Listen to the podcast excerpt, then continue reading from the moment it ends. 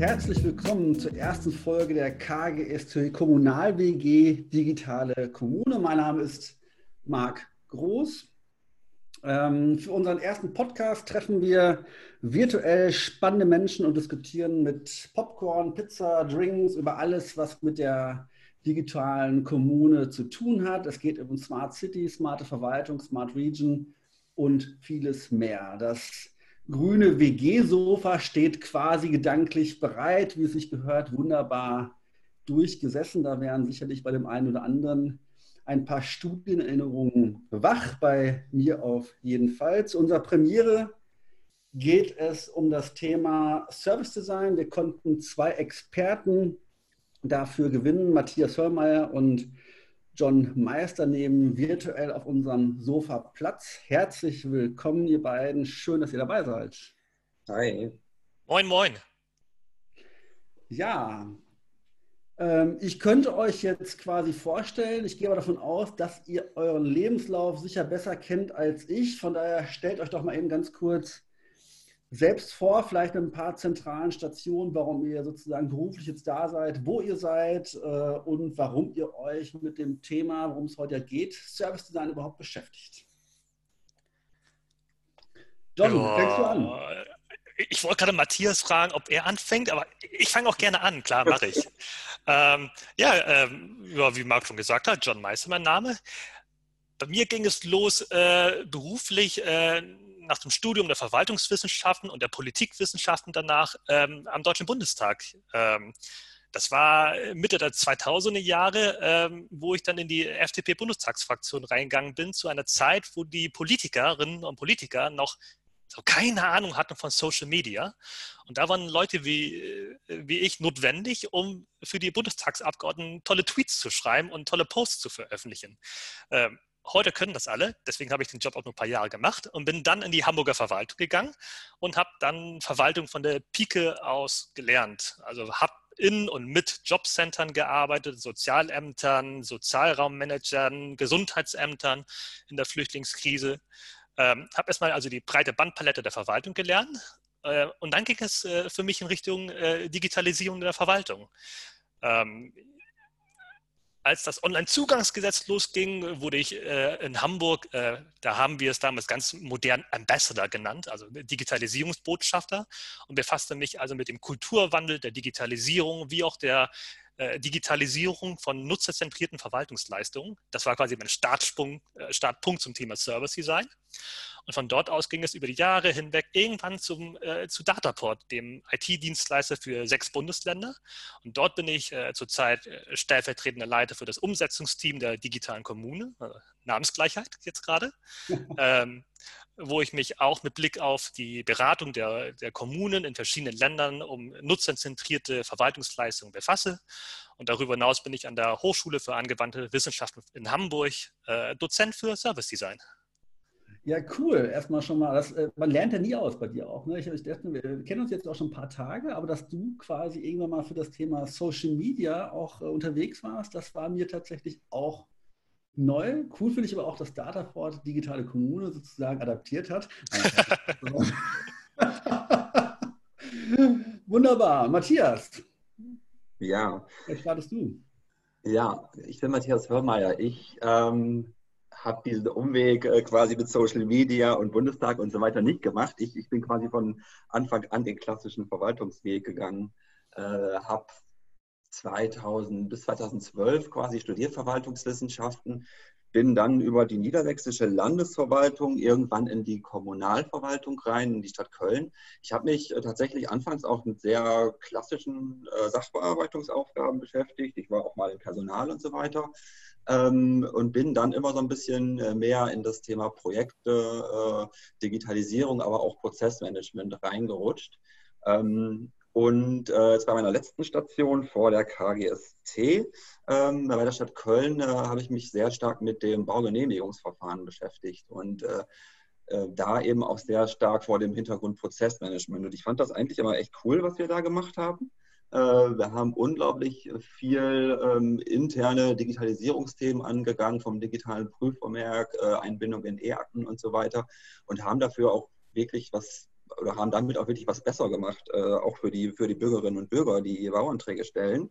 Ähm, ich habe mich aber trotzdem gefragt, ist das wirklich so alles, äh, was man besser machen kann für die Bürgerinnen und Bürger oder müssten wir nicht auch noch an ganz andere Sachen ran? Und äh, war dann ganz froh, dass ich die Chance ergreifen konnte, zur KGST zu gehen und genau mich auch mit diesem Thema da stärker zu beschäftigen. Ich bin dann an ganz coole Leute gestoßen, wie zum Beispiel dich, Marc, wie dich, John, äh, wie ganz andere äh, kommunale Praktikerinnen und Praktiker, die sich eben mit Nutzerzentrierung und Service Design beschäftigt haben. Ich durfte in Projekte reinschauen, an Projekten teilnehmen ähm, und glaube äh, mittlerweile, ähm, oftmals wird das ja auf Service Design noch so als Buzzword ähm, wahrgenommen, ähnlich wie, wie die Agilität oder so.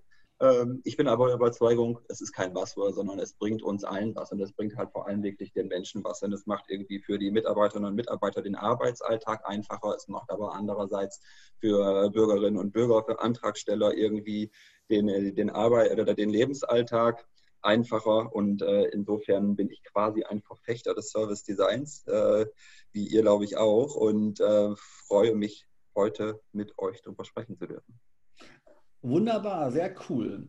Jetzt hast du gerade schon so ein paar, du hast gesagt, Buzzwords gesagt. Ne? Du hast gesagt, Service Design ist mehr als Buzzword, aber um diese Begriffe von oder den Begriff von Service Design rankt sich oder wird immer relativ viel diskutiert und es geht meiner Ansicht nach oft vieles auch durcheinander. Ne? Service Design hört man, man hört Nutzerzentrierung, dann gibt es auf einmal den Begriff Design Thinking und dann ist noch Digitalisierung da. Und irgendwie wird der eine Begriff oft für den anderen Begriff synonym verwendet.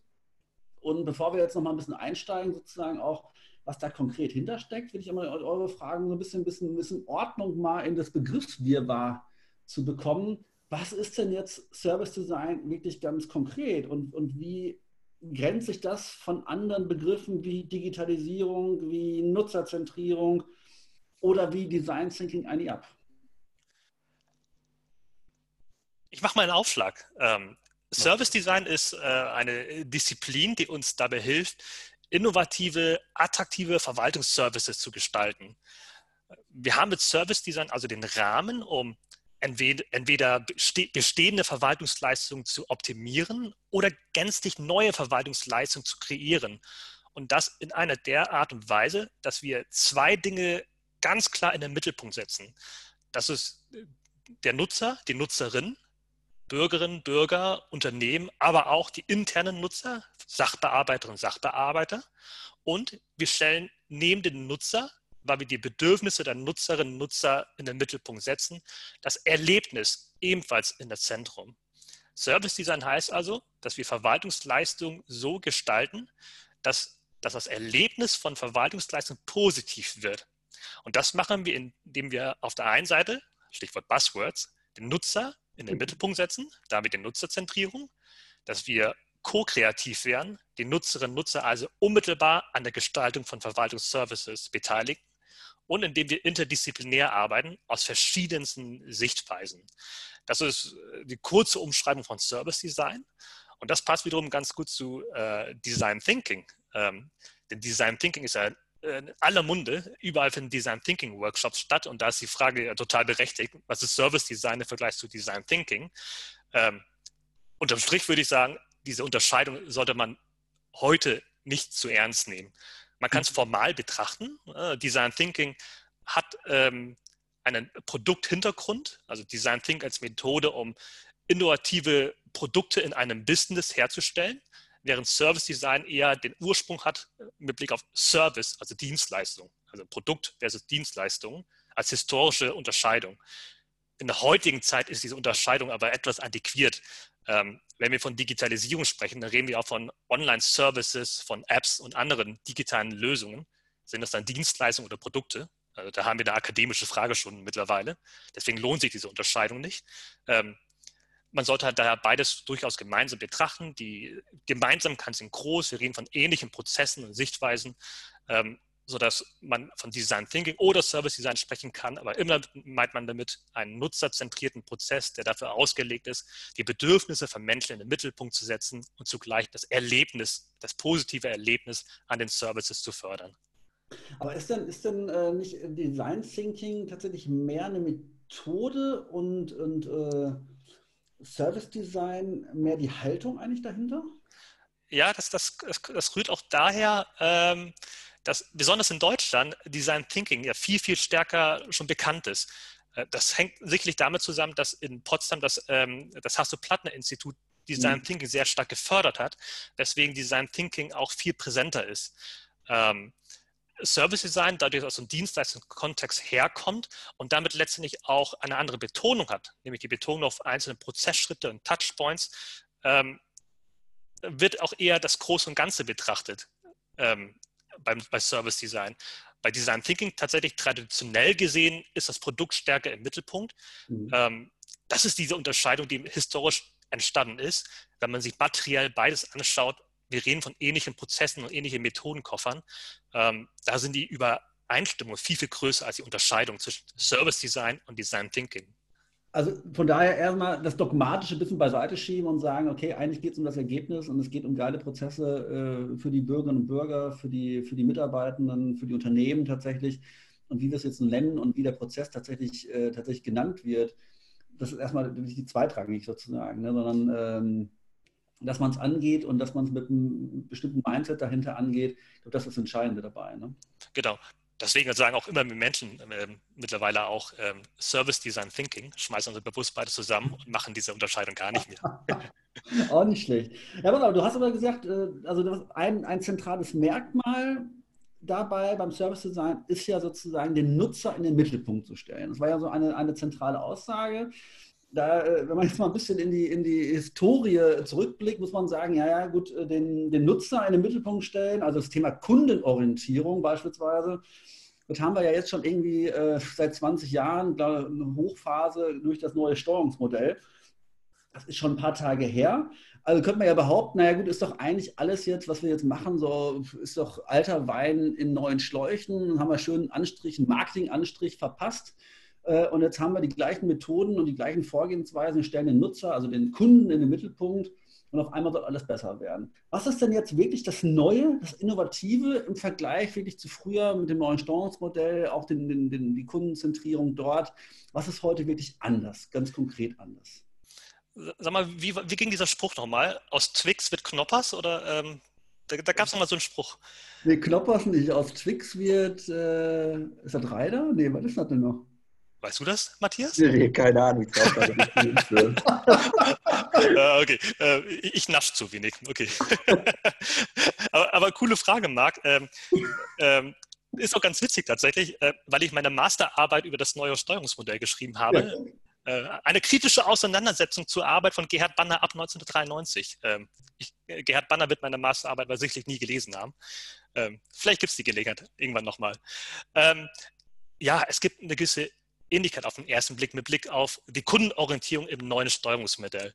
Ähm, der Ausgangspunkt war jedoch anders und darin findet sich dann auch die Unterscheidung. Beim neuen Steuerungsmodell ging es vor allem darum, ähm, betriebswirtschaftliche Logiken und Denkweisen in die Verwaltung einzuführen. Und in dem Zuge kam dann auch der äh, Begriff des Kunden oder der Kunden mit in die Verwaltung rein. Ähm, man wollte also mit diesem Begriff Kunde, Kundin Kundenrechte gegenüber den Bürgerinnen und Bürgern äh, mitgeben. Bürgerinnen und Bürger sind nicht mehr Antragsteller oder gar Klienten, sondern Kunden jetzt.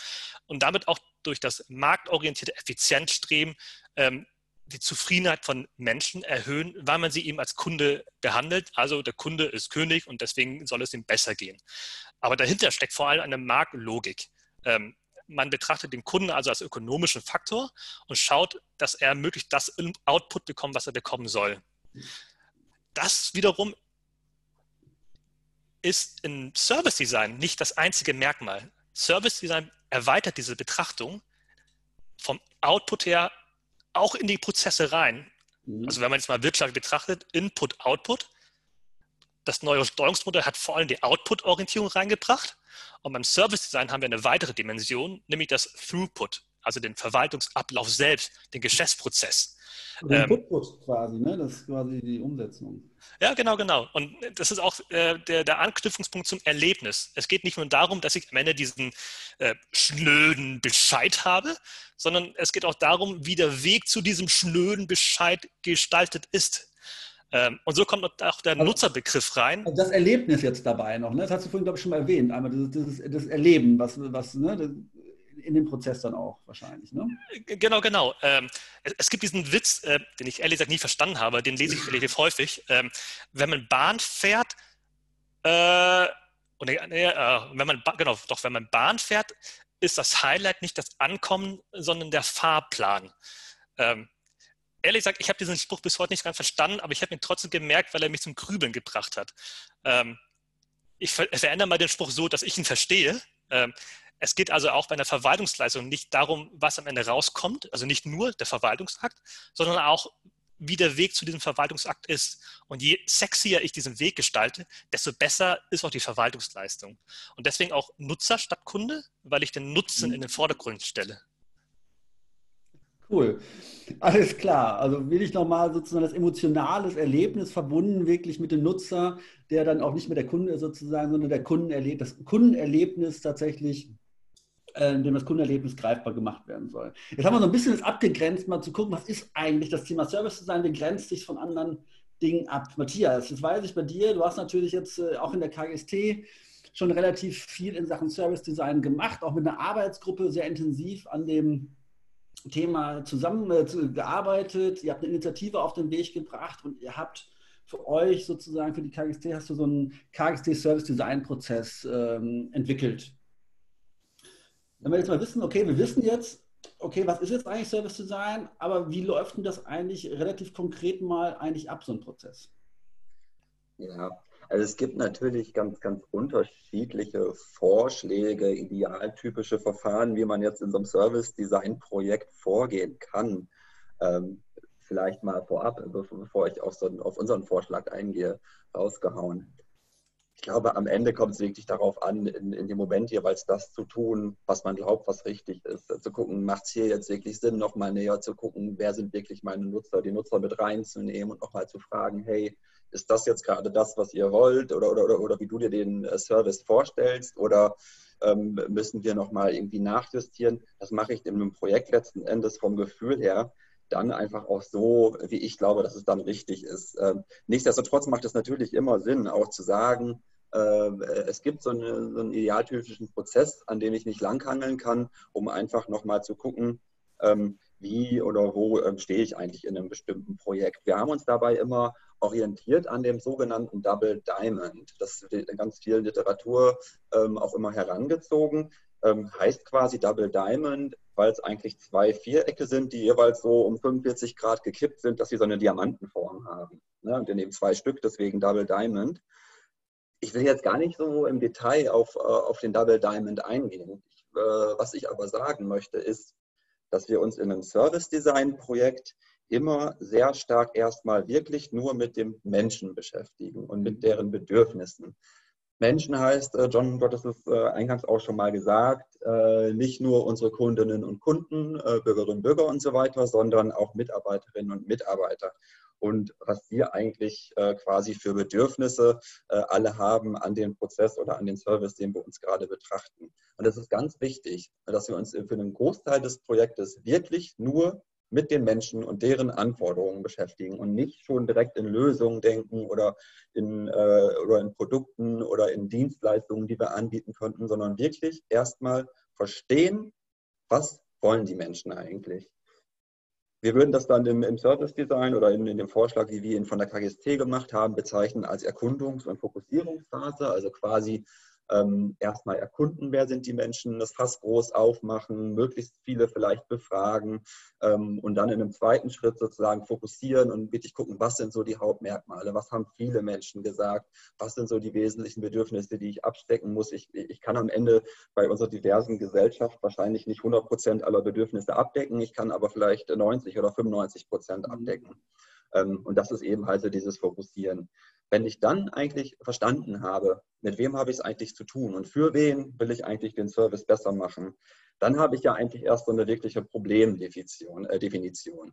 Und dann gehe ich quasi in den zweiten Diamanten, in den zweiten Schritt rein und komme dann so zu diesem Thema, okay, wie könnte eigentlich eine Lösung aussehen? Wie könnte ein Produkt aussehen? Wie könnte die Dienstleistung aussehen? Wie sieht halt der Service aus? Ähm, und da ähm, unterscheiden wir nochmal zwischen entwickeln und umsetzen. Entwickeln ist klar, ähm, da geht es darum, äh, wirklich äh, vielleicht durch Kreativmethoden. Wir nutzen oftmals das sogenannte How might we, also sozusagen immer wieder nachzufragen, wie können wir eigentlich ein Bedürfnis befriedigen. Dann haben wir eine Idee und gehen aber noch mal tiefer rein in die Frage, um wirklich dann auch ähm, auf den Kern des Problems zu kommen. Oder eben die Kopfstandmethode, wirklich mal negativ zu fragen, was müssten wir eigentlich tun, um die Bedürfnisse überhaupt nicht zu befriedigen. Das heißt, über solche Methoden ähm, Lösungen für, unser, ähm, für unsere ähm, Service Challenge oder für, unser, für unsere Ausgangsfrage zu finden und dann eben das Umsetzen, also wirklich konkret in Prototypen reinzugehen. Ähm, zu erstellen, die nochmal zu validieren mit unseren Nutzern, zu fragen, was passt, was passt nicht, äh, um dann wirklich Stück zu Stück zu einem Service kommen, den wir auch in, den Live ähm, in die Live-Produktivität geben können.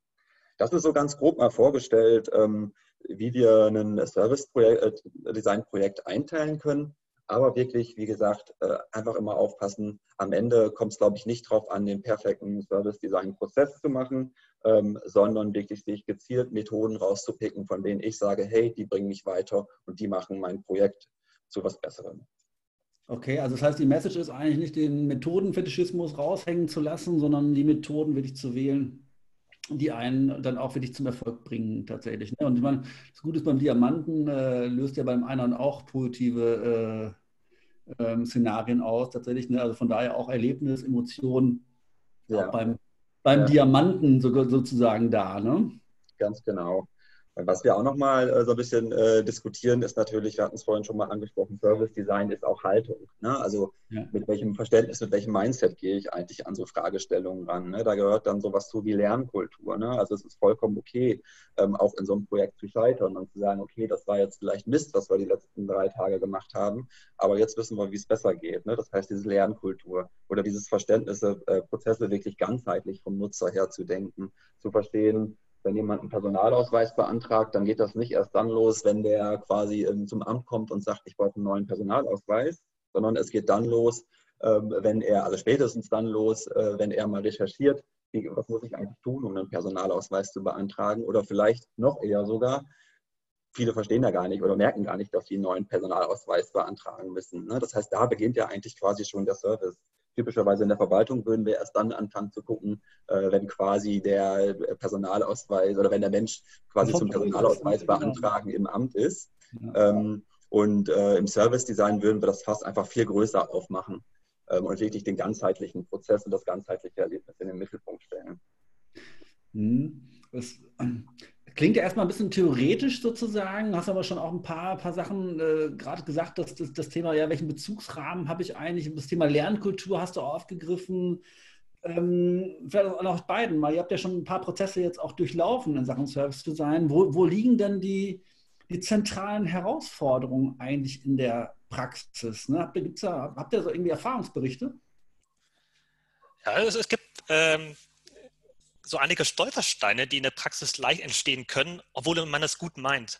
Äh, ein typischer Stolperstein äh, ist zum Beispiel, dass man sich, dass man versucht, sich in den Nutzer hineinzuversetzen und dabei einfach vergisst, mit den Nutzern überhaupt zu sprechen.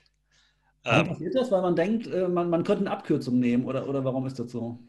Ja, teilweise aus, durchaus auch aus Gemütlichkeit, aber teilweise auch, ähm, weil man es nicht anders gewohnt ist. Sprich, ähm, der oder die Verwaltungsangehörige, die vom Schreibtisch aus arbeitet, ähm, der ist auch in gewisser Hinsicht häufig auch noch nicht sozialisiert, auf die Straße zu gehen und Meinungsbilder einzuholen. Ähm, das ist ein Fehler, der in der Praxis passieren kann, gerade am Anfang, dass man also vermutete Erwartungen der Nutzer aufnimmt und darauf Services baut, aber nicht die tatsächlichen Bedürfnisse ermittelt hat. Das ist aber ein Stolperstein, der passieren kann, gerade am Anfang. Aber was, was ist daran eigentlich so, so schwierig? Weil auf der anderen Seite bin ich natürlich Verwaltungsmitarbeiter, ne, bin beschäftigt einer Verwaltung, der intern den Prozess betrachtet. Auf der anderen Seite bin ich aber doch auch in bestimmten Situationen tatsächlich Nutzer. Ne? Ich bin Bürger tatsächlich einer Stadt, der ja auch genauso gut in seine Rolle reinschlüpfen könnte und sagen könnte, okay, was, was würde ich denn gerne haben? Ne? Ja, das, das stimmt natürlich, aber anders als ähm, die Nutzer oder Nutzer, die nicht in der Verwaltung arbeitet, sind Verwaltungsmenschen wie, wie du, wir und sie und wir alle hier äh, Menschen, die sich tagtäglich mit der Verwaltung befassen. Äh, oder mal ganz platt gesagt, wir decken aus der Verwaltung heraus, wir decken ähm, aus dem Verwaltungskontext heraus und interpretieren die Dinge daher völlig anders als äh, Tante Gertrud oder Silke oder äh, ich wollte gerade Matthias oder Marc sagen, aber ähm, oder, oder, oder, oder Hans oder Christian, die vielleicht pro Jahr ein, zwei oder gerade mal ein, zwei oder drei Berührungspunkte mit der Verwaltung haben. Okay. Das heißt, wir sind anders drauf, wir denken anders durch unsere Sozialisierung und Erfahrung und deswegen reicht es nicht aus zu sagen, ich bin doch auch ein Bürger. Ja, das stimmt tatsächlich, aber wir sind aber auch Verwaltungsmenschen und das überlappt ganz schön viele Sichtweisen. Das heißt, äh, ein Stolperstein wäre den, den, Fehler, den man macht, sozusagen in die Rolle des Bürgers zu schlüpfen und äh, Bedürfnisse anzunehmen. Was, was gibt es noch für Stolpersteine? mir spontan einfällt, ist überhaupt erstmal erkennen, wer sind denn wirklich meine Nutzer. Äh, also ich glaube, wir sagen oftmals viel zu schnell, ah ja, Bürgerinnen und Bürger, weil die stellen die Anträge. Mhm. Ähm, ich glaube, äh, oder es gibt genug Projekte, die tatsächlich daran gescheitert sind, dass am Anfang gar nicht so wirklich klar war, für wen mache ich das Ganze hier eigentlich. Also für wen will ich quasi meinen Service äh, verbessern. Ein gutes Beispiel, was ich dazu äh, nennen kann, ist äh, äh, aus der Stadt Freiburg. Ähm, da dürfen wir auch ähm, offen und ehrlich drüber sprechen. Die haben sich den Mietspiegelprozess angeguckt. Also sozusagen, wenn, wenn ich äh, als Privatperson oder als jemand, äh, als Immobilienunternehmen oder so eine Auskunft brauche aus dem Mietspiegel, ähm, wie äh, kann ich sozusagen diese, diese Beantragung der Auskunft verbessern. Und die haben auch ein super tolles Ergebnis, gar keine Frage. Die haben aber eigentlich kurz vor knapp erst festgestellt, dass ein ganz wichtiger Stakeholder oder Nutzer im gesamten Projekt nicht, be, nicht berücksichtigt wurde. Das waren quasi Wohnungsbaugesellschaften.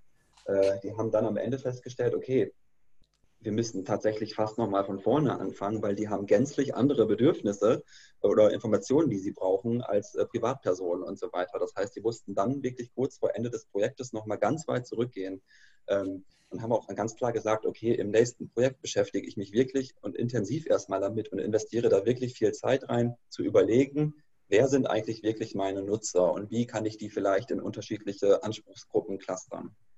Das heißt, saubere Planung am Anfang spart ja. hinter Zeit und Geld und äh, führt auch äh, zu der Wirkung, die man sich erhofft. Ja, jetzt mal alle gute Dinge sind drei. Gibt es noch einen Stolperstein, wo ihr sagt, das ist der dritte, auch ein zentraler? Ja, was äh, auch manchmal passiert ist, dass man, selbst wenn man dann, wie Matthias sagt, die Bedürf also die Nutzerinnen und Nutzer identifiziert hat und die Bedürfnisse der Menschen auch richtig aufgenommen und verdichtet hat, dass man trotzdem unbewusst nur das umsetzt, was machbar erscheint und nicht das, was die Nutzerinnen und Nutzer tatsächlich wünschen.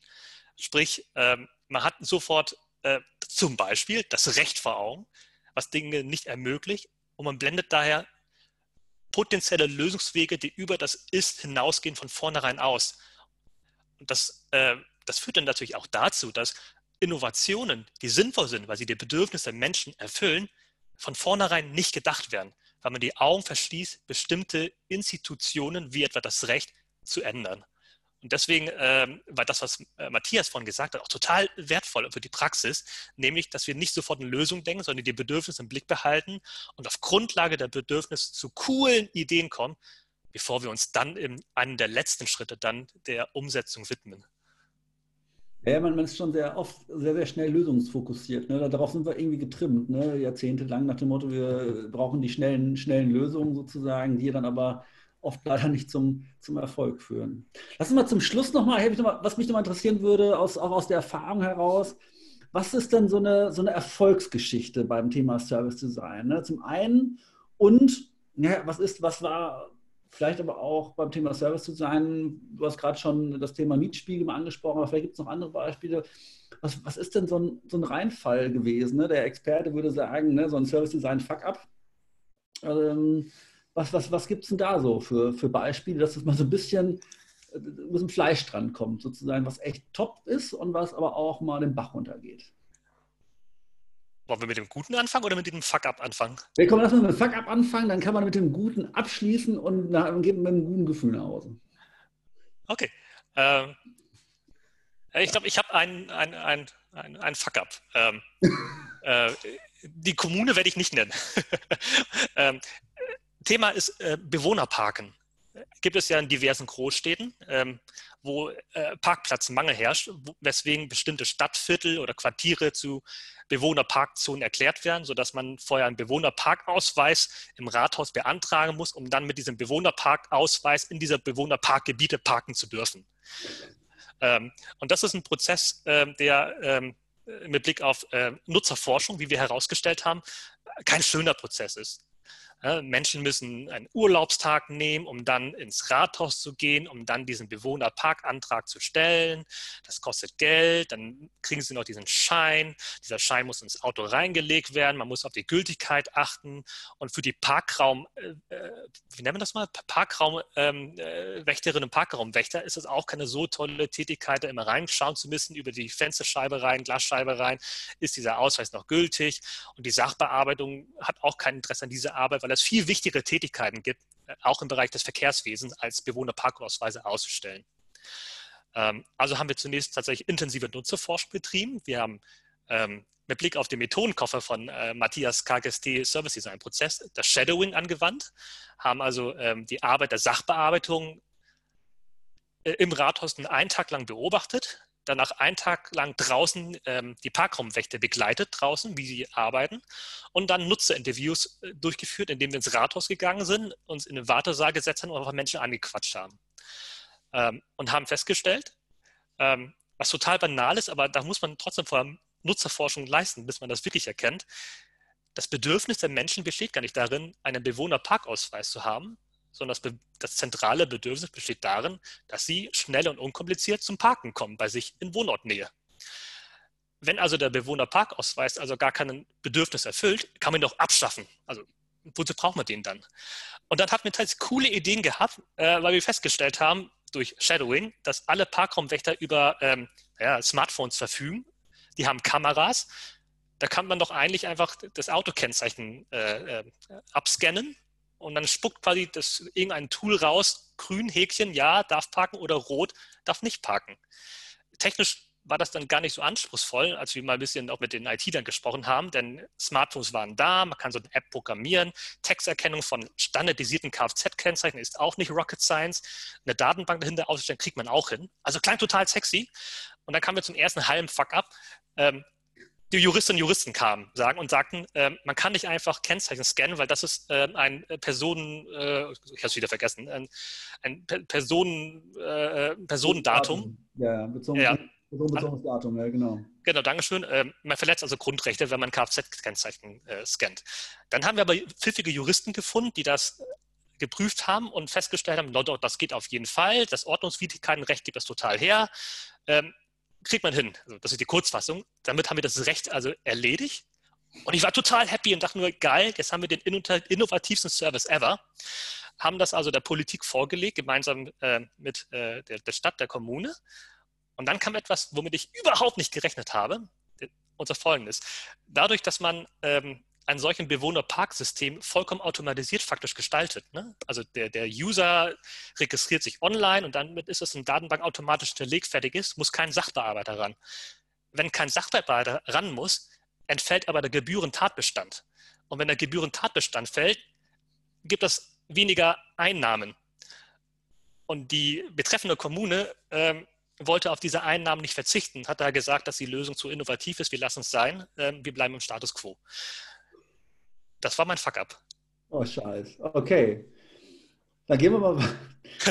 Das, also schon, schon äh, so ein bisschen der Griff ins Klo tatsächlich. Ne? Und äh, jetzt gehen wir mal weiter. Was, was, was ist ein richtig cooles Beispiel, wo was einfach auch Mut macht und sagt, okay, daran erkennt man mal, wie Service Design wirklich wirken kann, tatsächlich auch. Mm, da, da würde ich äh, mit Blick auf meine Erfahrung an äh, Kinder leicht zum Kindergeld decken, also dem Schwesterprojekt von Einfachleistung für Eltern, Elfe, äh, welche viele kennen. Aus Bremen. Aus Bremen. Genau, ja. äh, ähm, Elfe aus Bremen und Kinderleicht zum Kindergeld aus Hamburg, äh, äh, quasi nebenan.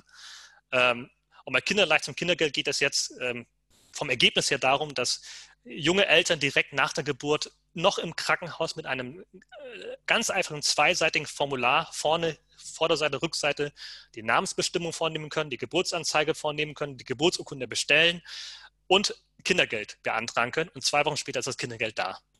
Das war ein richtig toller Prozess. Dort haben wir auch intensive Nutzerforschung betrieben. Ähm, wir sind in die Standesämter gegangen, ins Krankenhaus gegangen, zu den Kreissaalgesprächen, wir sind in Geburtsvorbereitungskurse gegangen, haben die Bedürfnisse der jungen, jungen, jungen nee, der werdenden Eltern aufgenommen ähm, und daraus diesen Service gebastelt, der ähm, zum jetzigen Stand komplett auf Papier läuft, weil wir festgestellt hatten, dass die Vorteile der Digitalisierung zum jetzigen Stand noch nicht überwiegen und Menschen im Kreissaal direkt nach der Geburt oder auf der Wochenstation nicht unbedingt jetzt ihr Notebook aufklappen möchten und, äh, oder ja Tablet aufklappen müssen oder und auch nicht mit dem Smartphone einen Online-Service machen möchten, sondern einfach wenn man schon im Krankenhaus ist, quasi ein Kreuzworträtsel, ein ganz einfaches Blatt Papier nimmt, das kurz befüllt und das dann entsprechend der Hebamme oder der, ähm, der Krankenpfleger im, äh, auf der Kreise abgibt.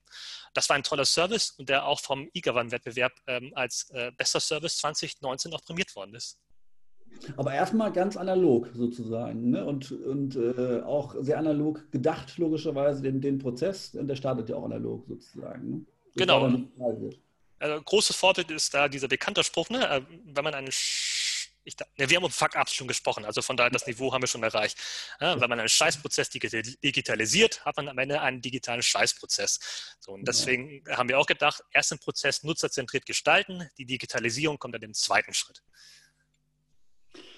Cool. So, jetzt haben wir ein bisschen heute schon gequatscht, haben wir über das Thema Service Design vom Begriff her. Dann haben wir mal geguckt, wie kann so ein Prozess aussehen tatsächlich und haben gerade mal geschaut, was ist so ein Fail, so ein Fuck-up und was ist eigentlich ein richtig cooles Ergebnis vom Thema Service Design. Wenn man jetzt sich noch weiter mit dem Thema Service Design beschäftigen möchte, Matthias, ähm, ja, was mache ich dann? Äh, was machst du? Also äh, im ersten, das klingt immer ein bisschen abgedroschen. Äh, ich würde erst mal sagen, einfach mal wirklich machen, einfach versuchen. Es gibt unglaublich viele Hilfestellungen äh, im Internet. auch wir haben als KGST vieles gemacht. einfach mal auf unsere Homepage gucken, in die offensive Methoden, Vorlagen, Templates, Beschreibungen, Beispiele. Ich glaube, am Ende geht es wirklich darum, es einfach mal zu versuchen und wirklich einfach zu gucken, was, was von den Methoden gefällt mir, was, was, was liegt mir vielleicht nicht so. Ich muss ja am Ende auch nicht jede Methode toll finden. Ähm, wirklich einfach mal testen, äh, scheitern, was anderes versuchen und einfach mal gucken, wie ich einsteigen kann. Was wir noch machen, äh, ist, wenn man wirklich sagt, ich will mich in die Methoden mal richtig reinarbeiten, ich will mich richtig reindenken, äh, bieten wir natürlich ähm, auch noch was im Fortbildungsbereich an. Wir nennen das Service Design Lab. Das ist echt ein cooles Format. Wir haben es jetzt auch schon ein paar Mal durchgeführt. Der John ist unter anderem auch mit dabei. Ich bin mit dabei. Äh, der Carsten Krumm ist mit dabei aus Friedrichshafen. Und äh, da geht es wirklich mal in so eine Laborsituation. Man kennt das aus dem OZG-Kontext, ne? die Digitalisierungslabore. Was passiert da eigentlich? Wie nutzt man da Service Design? Und wir simulieren quasi zwei Tage lang genau diese Situation und durchlaufen einen Service Design-Prozess, versuchen die einzelnen Phasen zu verstehen, vermitteln, welche Methoden kann man wann sinnvoll einsetzen. Wir testen unterschiedliche Methoden und das natürlich auch die ganze Zeit an einem durchgehenden realen Fallbeispiel ich glaube, das ist wirklich so ganz cool, wenn man mal sagen will, ich will einfach mal von Anfang bis Ende verstehen, was macht Service Design eigentlich aus und wie funktioniert es. Dann ist das schon echt irgendwie ein cooles Format. Ähm, und ansonsten, wie gesagt, wirklich einfach mal, äh, einfach mal ein bisschen googeln und sich ein bisschen drauf einlassen. Wer sonst noch Lust hat, äh, wir haben natürlich auch ähm, mit gerade in Corona-Zeiten, wo wir mehr virtuell äh, unser Wissen vermitteln als direkt vor Ort, ähm, eine neue Webinarreihe an den Start gebracht als KGST und John und ich werden da auch nochmal am 23. April zum Thema Service Design sprechen und werden uns da auch nochmal auf das OZG fokussieren. Äh, gerade John, der auch einzelne ähm, Digitalisierungslabore begleitet hat, wird da auch nochmal so ein bisschen quasi aus dem Nähkästchen plaudern, wie funktioniert das eigentlich alles. Sehr cool, aber ich glaube, das wichtigste Schlusswort war jetzt einfach mal ausprobieren, lernen oder ausprobieren, scheitern und aus den Fehlern lernen, sozusagen auch mit den Methoden äh, rumexperimentieren. Davon gibt es genug, das habt ihr beide gesagt. Also einfach da mal ins kalte Wasser springen und äh, ja, und rumexperimentieren. John und äh, Matthias, vielen lieben Dank, dass ihr bei der ersten Folge ähm, der Kommunal-WG Digitale Kommune dabei wart. Und ja, ich wünsche euch jetzt mein Mein Radler neigt sich gerade im Ende. Ich wünsche euch einen wundervollen äh, Restabend noch und ja, in Corona-Zeiten, was sagt man, bleibt gesund. Ja, ihr auch. Danke. Bleibt ne? gesund. Bis dann. Ciao. Ciao.